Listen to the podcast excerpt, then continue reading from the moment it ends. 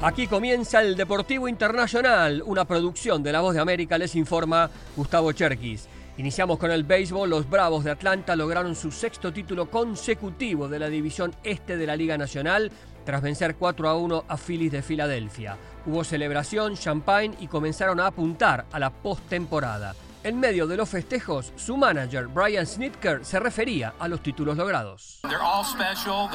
Son todos especiales, todos difíciles de lograr. Estoy muy orgulloso de los muchachos que tuvieron un rendimiento muy parejo toda la temporada y ahora se viene lo mejor.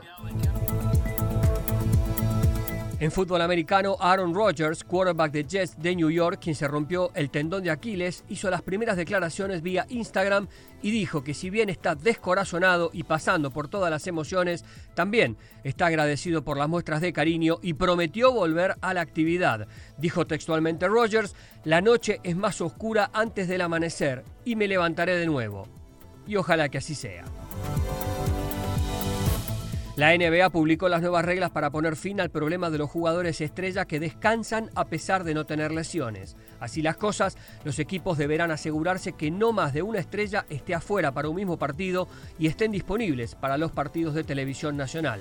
Además, deberán evitar dar por terminada la temporada de un jugador estrella antes de tiempo y si un jugador tiene descanso, asegurarse que esté en el estadio visible para los fanáticos. De no cumplirse, habrá multas. 100 mil dólares por la primera infracción, 250 mil por la segunda y un millón de dólares más que la sanción anterior por cada multa adicional. Con estas nuevas reglas, el comisionado Adam Silver espera poner fin a que los equipos descansen a sus estrellas sin ningún motivo ligado a una lesión.